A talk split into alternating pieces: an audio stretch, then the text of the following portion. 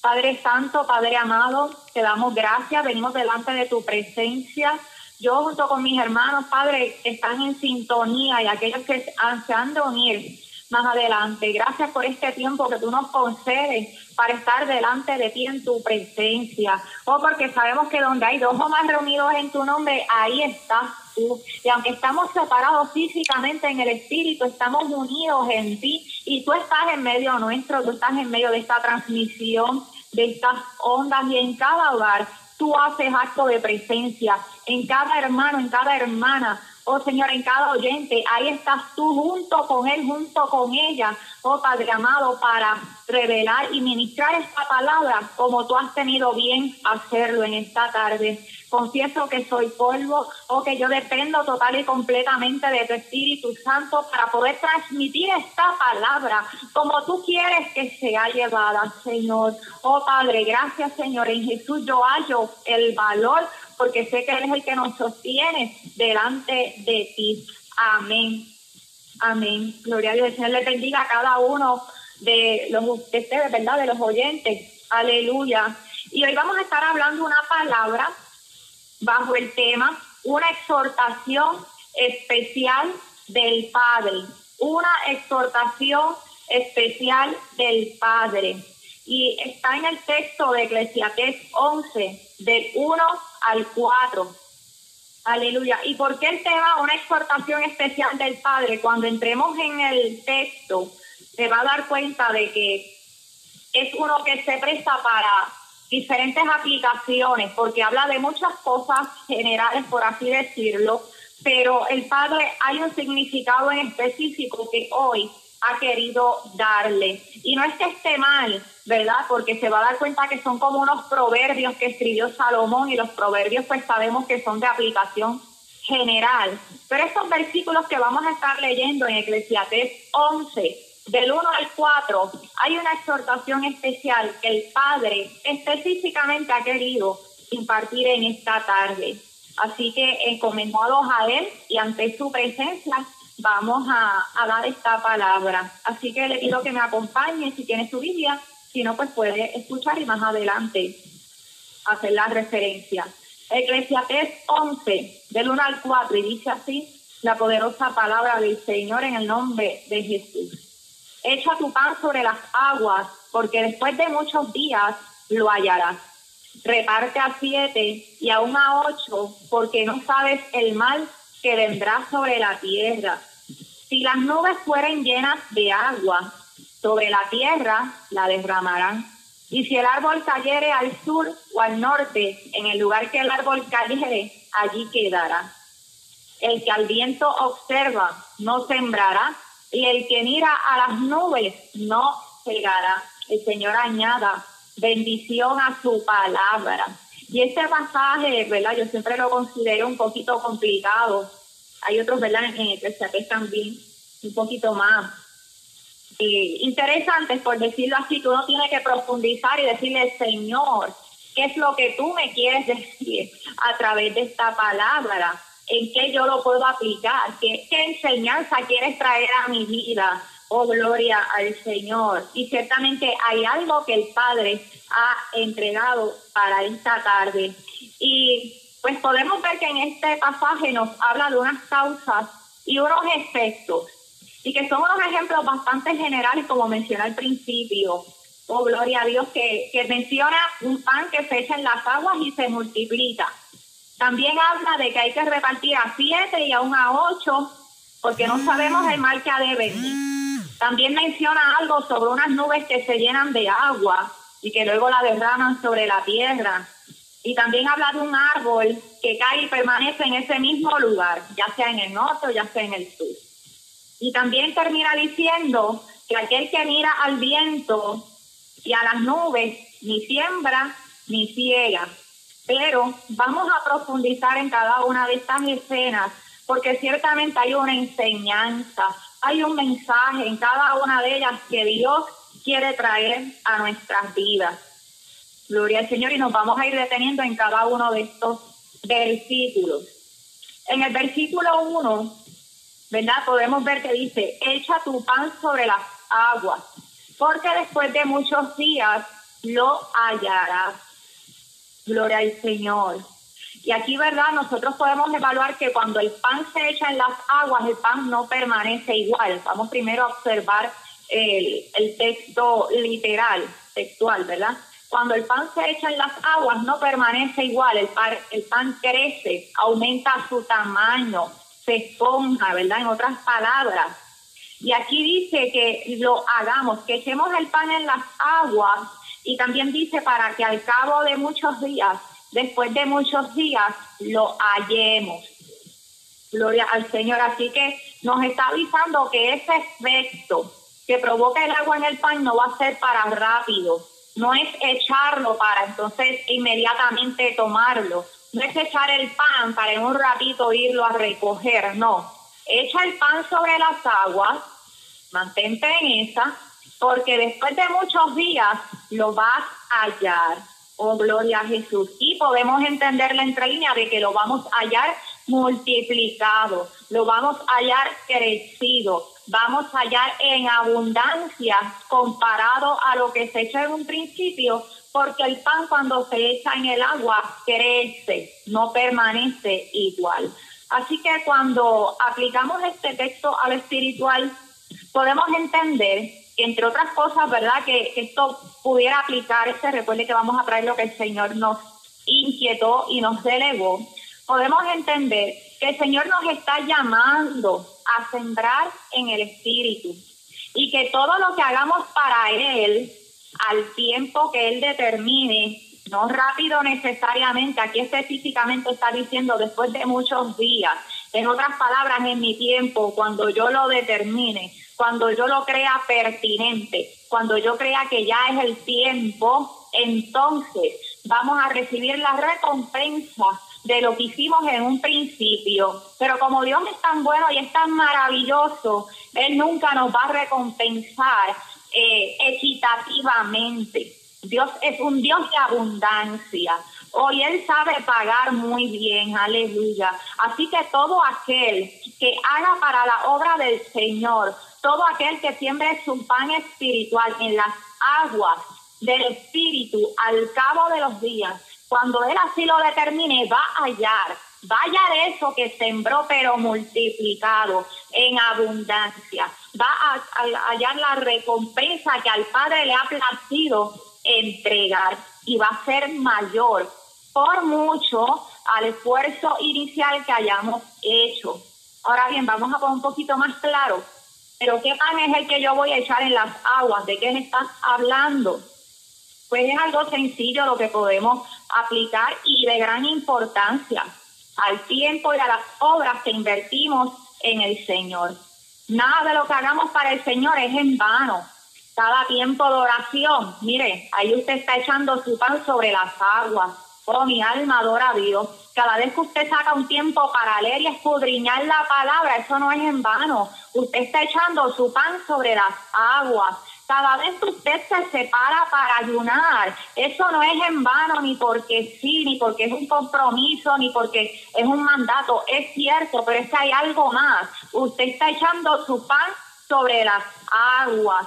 Cada buena obra que usted y yo hacemos para obedecer a Dios y aún para agradarle es pan que estamos echando sobre las aguas es esfuerzo, es diligencia, es trabajo que estamos haciendo para Él y con Él. Gloria al Señor, que no es en vano, que no pasa desapercibido. Ah, que a veces tenemos unas recompensas inmediatas. Claro que sí, porque Él en su misericordia, Él nos va respondiendo, Él nos va, aleluya, concediendo conforme a su propósito y voluntad lo que nos es necesario recibir y alcanzar en su tiempo perfecto, pero ciertamente hay una profundidad mayor. Ciertamente eso que estamos haciendo tiene un alcance en el espíritu mucho más profundo de lo que nos podamos imaginar. Y es pan que se está echando sobre las aguas, las aguas del Espíritu, y que vamos a hallar al cabo de los días. Cada quien tiene su fecha, cada quien tiene su hora, cada quien tiene su momento en el que va a hallar la recompensa. O a lo mejor tú ni te la esperas, pero el Padre tiene una recompensa que te está acumulando, o por las obras, por el esfuerzo, por la diligencia que tú estás haciendo, y que es mucho mayor de lo que ya tú has recibido hasta ahora, es mucho mayor de lo que tú te puedas imaginar. Oh, gloria al Señor, porque el Padre es infinito, Dios es un Dios infinito, Él es el Dios, aleluya, de toda riqueza espiritual, y es mucho más. Todo lo que tú haces, si lo haces de corazón para Él, si lo haces para una búsqueda de corazón en Él, lo vas a hallar multiplicado. Oh, gloria al Señor. Al cabo de los días lo vas a hallar. Mientras tú te mantengas echando ese pan ahí en su presencia o sembrando en el Espíritu, al cabo de los días hallarás la recompensa que por mucho Él te va a devolver. Oh, qué lindo eres, Señor. Aleluya. Mientras más pan eches al agua, mayor cantidad, y escuche lo que el Señor quiere hablar a las vidas, escuche, mientras más pan tú eches y tome lo espiritual, mientras más cantidad tú vayas echando ahí, más rápido lo vas a hallar. ¿Por qué? Porque se te va a acumular más rápido. Esto es algo, ¿verdad? Que no hay que darle mucha mente. Como dice la palabra, el que pide recibe, el que busca encuentra y el que llama se le abre. Y créame que usted le abre la puerta más rápido que, al que le toca con insistencia, ¿verdad? Al que es importuno y la palabra habla de eso Gloria al Señor en el libro de Lucas, cuando habla del padre de familia, es un ejemplo que nos da, ¿verdad? Todo aquel que insiste, todo aquel que persevera, todo aquel que se dispone con todo corazón y es diligente, va a hallar más y más rápido. Gloria al Señor. Ahora usted, ¿verdad? Véalo un poquito más visual, discúlpeme ¿verdad? la redundancia. Si usted echa un pedacito pequeño de pan, un pedacito pequeño en el pan, ¿qué le pasa? Se deshace, se desbarata, se desborona y al poco tiempo se pierde, se hace nada. Ahora, cuando usted echa mucho pan en el agua, ¿verdad? Un pedazo grande y usted sigue echando, ciertamente usted va a ver el efecto, lo va a ver crecer, lo va a ver acumularse y probablemente el lugar donde usted lo esté echando se va a llenar, ¿verdad? Si es un, un envase, ¿verdad? Si es un bowl, ¿verdad? Es una representación para que usted pueda visualizar a lo que el Señor nos está llamando. Así que es tiempo de echar nuestro pan sobre las aguas, no poquito, bastante, lo más que podamos y de seguido, para que se vaya acumulando y entonces más pronto lo podamos hallar multiplicado. Así que según vamos discutiendo los versículos, nos vamos a ir haciendo eh, alguna pregunta de aplicación porque en esto, ¿verdad? Está el propósito de la palabra, no solamente escucharla, este Señor siempre nos va a llevar a aplicar la misma. Gloria a Dios, ¿cómo están nuestros depósitos de pan? ¿Cuánto estamos echando y con cuánta frecuencia? El Señor aquí nos está hablando de nuestra vida espiritual. ¿Con cuánta frecuencia yo estoy haciendo esa diligencia? ¿Cómo están esos depósitos? Yo estoy echando buenos pedazos, buenas porciones de pan, que van a tener su efecto o estoy echando porciones pequeñas que al fin y al cabo se van a deshacer porque no estoy siendo consecuente, porque no hay diligencia, porque no hay un seguimiento. Seamos prudentes y respondamos al llamado de nuestro Dios en esta hora. Vamos al versículo 2. Gloria a Dios dice, reparte a siete y aún a ocho, porque no sabes el mal que vendrá sobre la tierra. Oh, aleluya. Aquí nos está hablando de ser precavidos y no ser escasos. Que repartamos en abundancia para estar listos en tiempos de necesidad. ¿Y qué vamos a repartir? Todo lo que sea de bendición y de edificación, pero siempre le vamos a dar prioridad a lo espiritual, porque eso es lo más importante para nuestro Señor.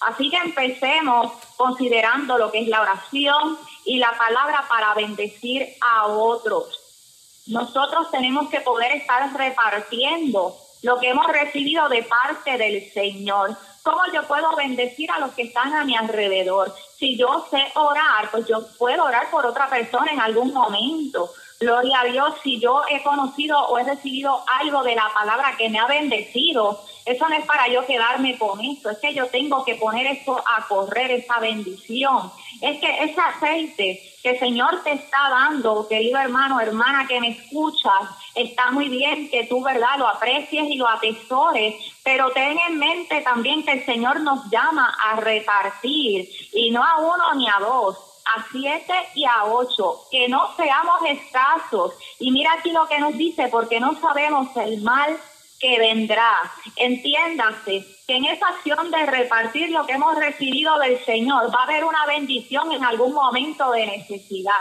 Quiere decir que si yo me encargo de repartir a los que están a mi alrededor cuando yo puedo hacerlo. Si yo oro por una persona que sé que está pasando una prueba y soy instrumento de Dios para bendecir esa vida. Si yo puedo compartir una revelación o una enseñanza que me ha bendecido de la palabra y, ministrar a otra vida, no, gloria al Señor. Y esto es algo que cualquier hermano o hermana pueda hacer. Esto no hay que estar en un púlpito. Mire, Dios le habló a través de una palabra piense a quién más usted le puede compartir esa bendición. Hoy día tenemos tantos medios, las redes, eh, qué sé yo, el WhatsApp, el texto. Compártalo con alguien. Dígale, mira, mira esta palabra, lo que el Señor me ministró hoy.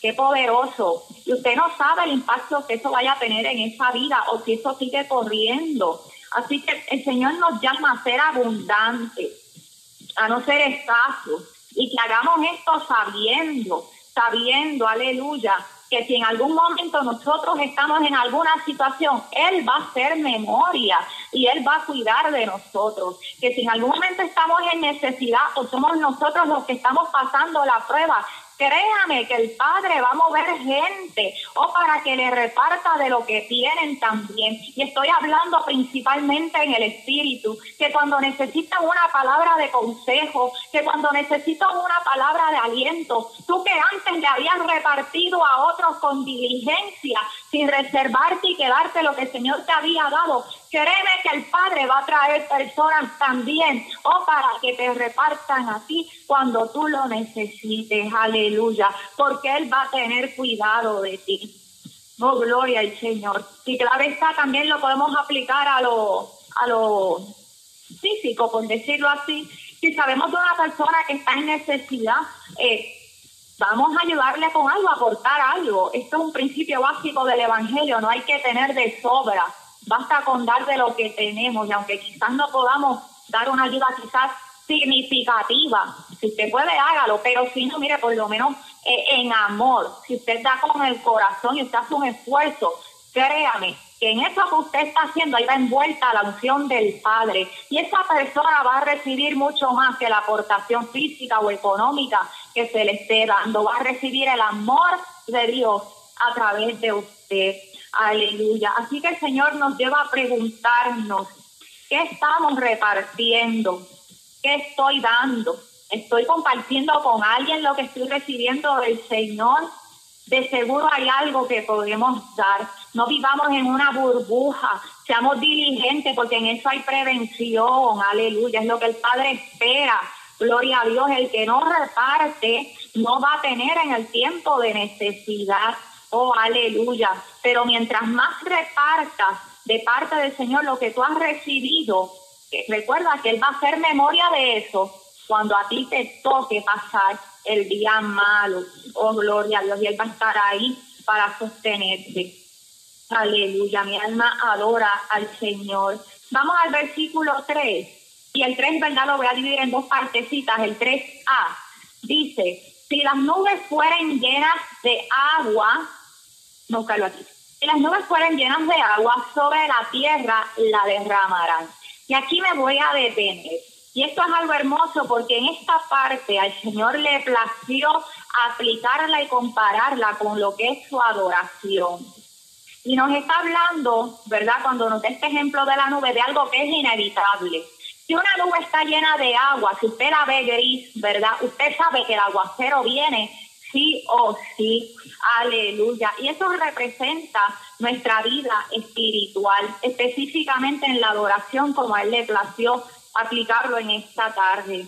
Cuando nosotros llenamos el trono de Dios de alabanza, de adoración. Cuando buscamos que el ambiente escuche, se satura de su presencia, saturado, cargado, esto representa abundancia, entonces se desata su bendición y entonces se desata lo sobrenatural. Y vea el detalle, que aquí dice cuando la nube esté llena, entonces derramará agua sobre la tierra. No dice cuando la nube tenga un poquito de agua, no. Para la nube derramar lluvia tiene que estar llena de agua.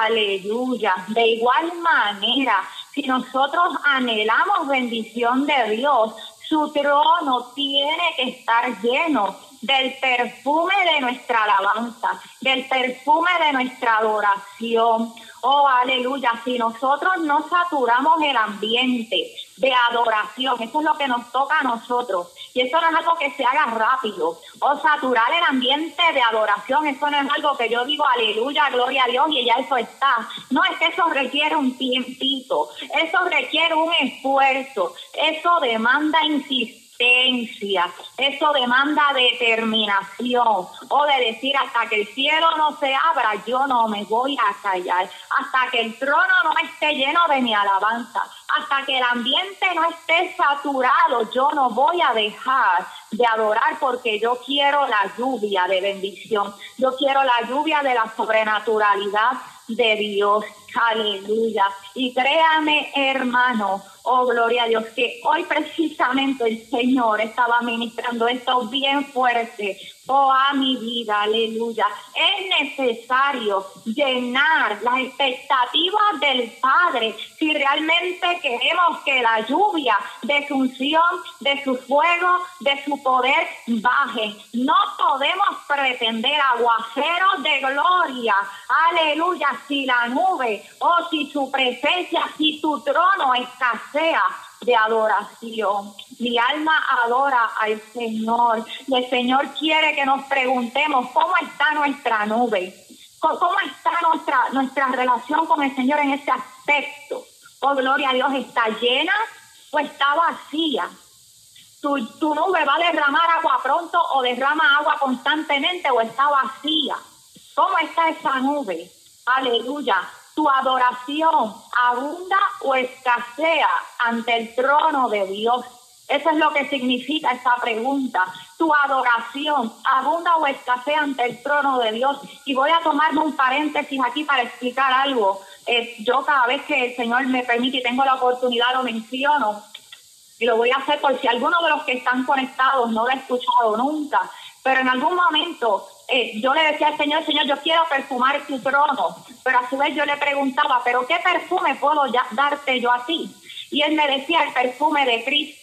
Y yo le decía, Señor, pero ese perfume siempre está contigo en tu presencia y no hay nada nuevo. Y el Señor me decía, sí, pero la obra de Cristo en cada vida es diferente. Y por eso el perfume de cada uno de mis hijos es diferente. Así que cada adoración es un perfume diferente ante mi presencia que yo espero. Ninguna alabanza se puede sustituir con otra. Oh, gloria al Señor. Si yo me callo la boca, nadie va a poder dar el perfume que mi Osotis da delante del Padre. Y así con cada uno de ustedes. Así que así de importante es esto. La adoración es algo personal que Él demanda de cada uno de nosotros. No es algo que podamos coger con, como decimos por ahí. Aleluya es necesario. Él en su misericordia se pasa y se desborda, pero es algo que Él nos demanda a cada uno de nosotros. Aleluya. Que la adoración abunde en la presencia de Dios.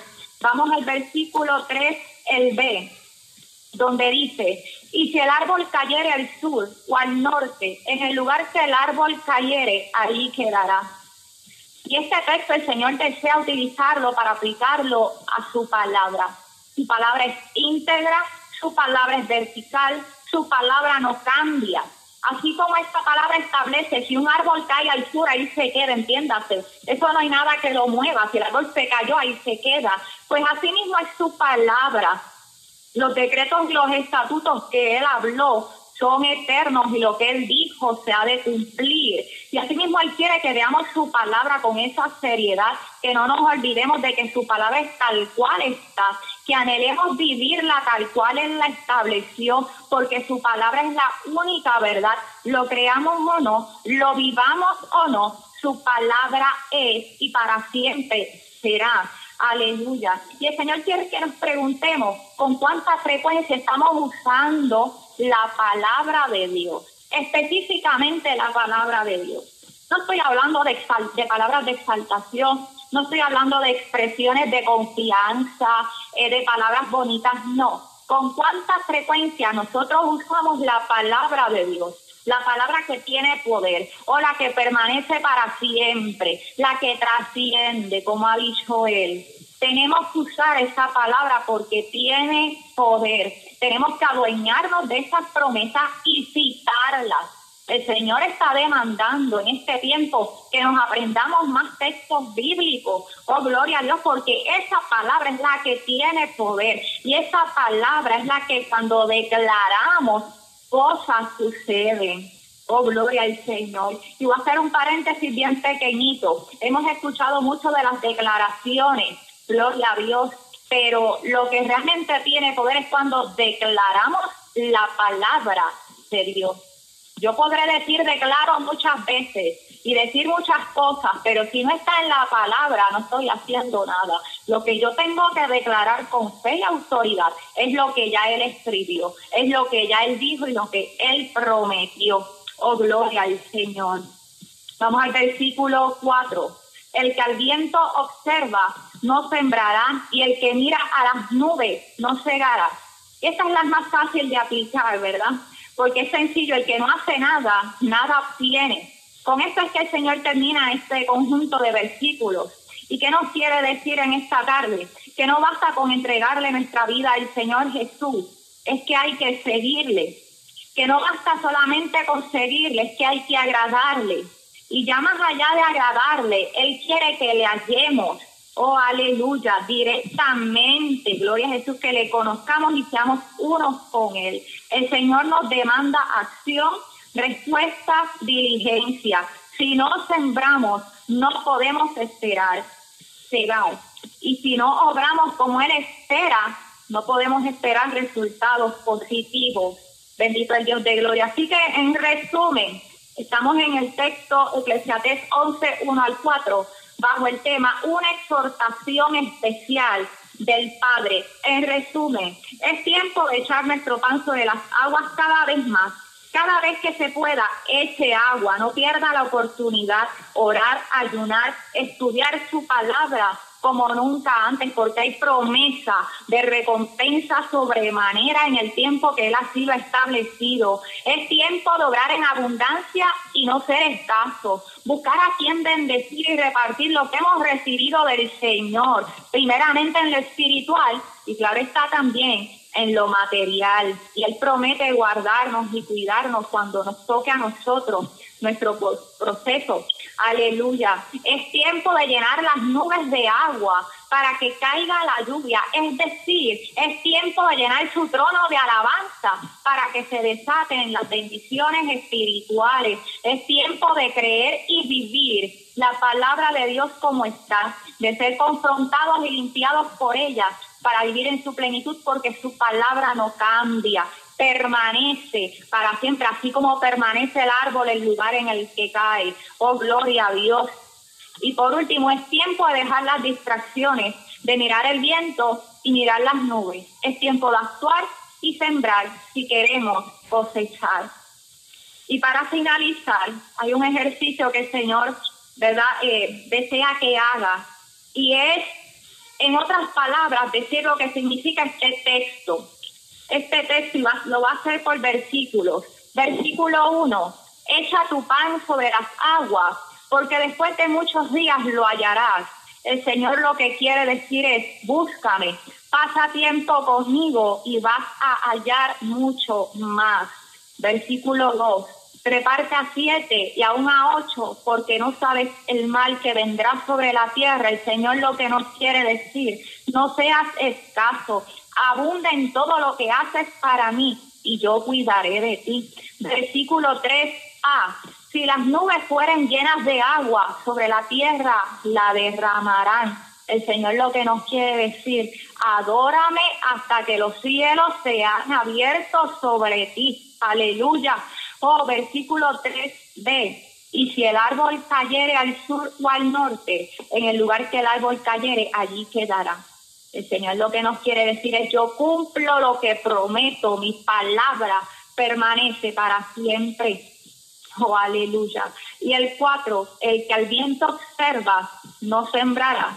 Y el que mira las nubes, no cegará. El Señor nos quiere decir, no te distraigas, porque el que lo hace, no recibe. Aleluya. El que no hace, no recibe. Oh, gloria a Dios. Y quiero hacer un llamado en este último minutito. Si hay alguna vida que no conoce al Señor Jesús, Oh, las puertas están abiertas. Él está tocando a tu corazón y Él anhela que tú puedas participar de toda esta palabra que Él ha hablado. Él es un Dios de bendición, Él es un Dios de abundancia, oh, que cuida a sus hijos sobremanera y que los quiere y los anhela cerca, porque ese es el mejor lugar en el que podemos estar y disfrutar de todas sus bendiciones. Así que si tú deseas aleluya, participar de todo lo que aquí hemos hablado, de las bendiciones que Dios tiene para sus hijos. Él nos pide, pues, porque nos quiere dar más. Yo te invito a que hagas esta oración con todo tu ser y si lo haces, ciertamente Él la va a recibir. Oh Señor Jesús, yo te entrego mi corazón.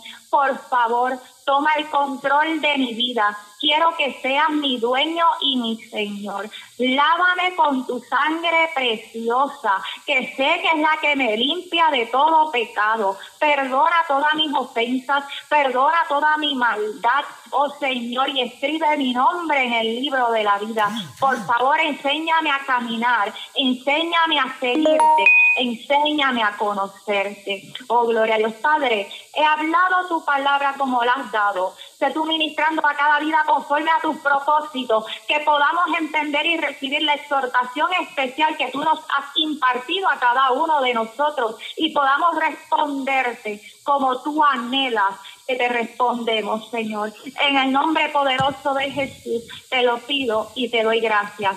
Amén.